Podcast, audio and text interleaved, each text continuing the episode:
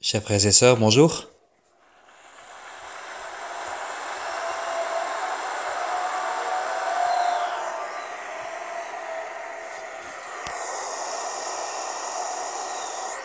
Nous écoutons la catéchèse du pape à Rome le 5 août 2015. Avec ces catéchèses, nous reprenons notre réflexion sur la famille. Après avoir parlé la dernière fois des familles blessées par l'incompréhension, aujourd'hui, je voudrais que nous nous arrêtions un moment sur une autre réalité.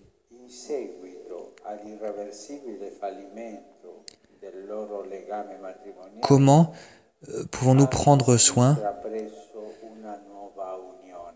de ceux qui, après avoir échoué dans leur union conjugale, ont entrepris une nouvelle union L'Église sait bien que cette situation contredit le sacrement chrétien. En même temps, ce regard de maître, maîtresse, a un cœur de mère un cœur qui, animé par l'Esprit Saint, recherche le bien et le salut des personnes. Voilà pourquoi elle ressent le devoir, par amour pour la vérité, de bien discerner les situations. C'est ainsi que parlait Saint Jean-Paul II dans l'exhortation apostolique Familiaris Consortio, en montrant par exemple la différence entre celui qui a subi la séparation et celui qui l'a provoqué. Nous avons à faire ce discernement. Et si nous considérons ces nouveaux liens avec les yeux des petits-enfants, nous voyons encore plus l'urgence de développer dans nos communautés un vrai accueil des personnes qui vivent ce type de situation.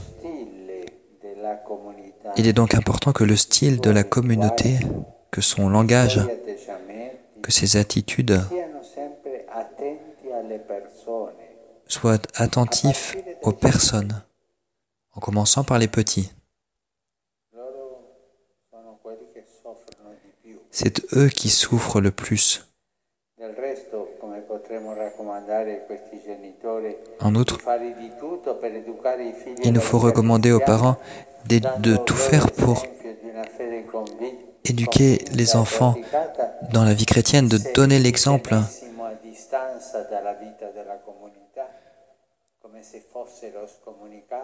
de vie chrétienne. Peut-on le faire en les tenant à distance de la vie chrétienne?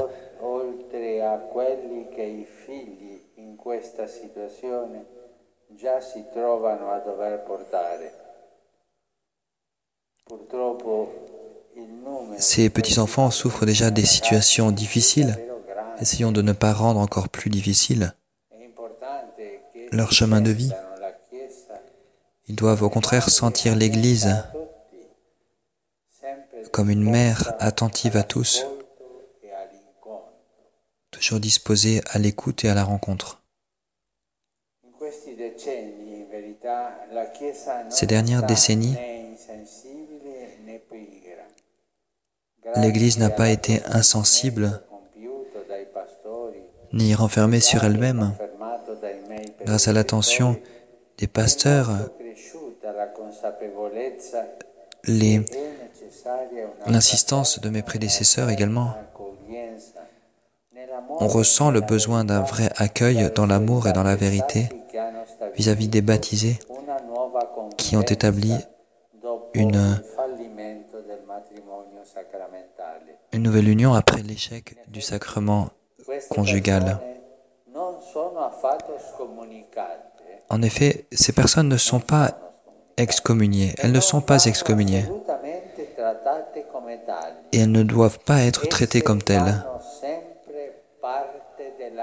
Elles font encore, elles font toujours partie de l'Église.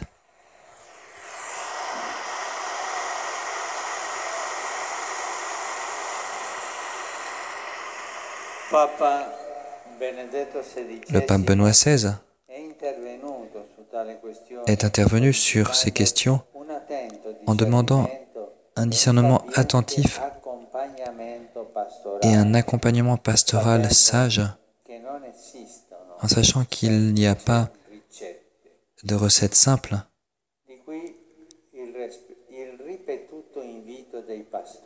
D'où l'invitation répétée de la part des pasteurs de manifester ouvertement et avec cohérence la disponibilité de la communauté à les accueillir et à les encourager afin qu'ils vivent et développent toujours plus leur appartenance au Christ et à l'Église par la prière, l'écoute de la parole de Dieu, l'assistance à la liturgie, l'éducation chrétienne des enfants, la charité, le service des pauvres, l'engagement pour la justice et la paix. L'icône biblique, du bon pasteur résume la mission que Jésus a reçue du Père, celle de donner la vie pour ses brebis. Et cette attitude est un modèle pour l'Église qui accueille ses enfants comme une mère qui donne sa vie pour eux. L'Église est appelée à être toujours la maison ouverte du Père.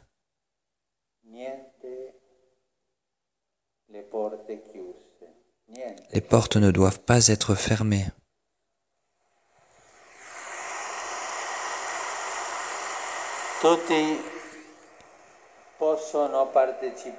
Tous peuvent participer d'une certaine manière à la vie ecclésiale. Tous, tous peuvent faire partie de la communauté. L'Église est la maison paternelle où il y a une place pour chacun, avec sa vie parfois difficile. Et en même temps, les chrétiens sont tous appelés à imiter le bon pasteur. Et les familles chrétiennes peuvent collaborer avec lui en prenant soin des familles blessées, en s'occupant de la vie de foi de la communauté. Chacun doit faire ce qu'il peut pour reprendre l'attitude du bon pasteur qui connaît chacune de ses brebis et qui n'en exclut aucune de son amour infini. Merci.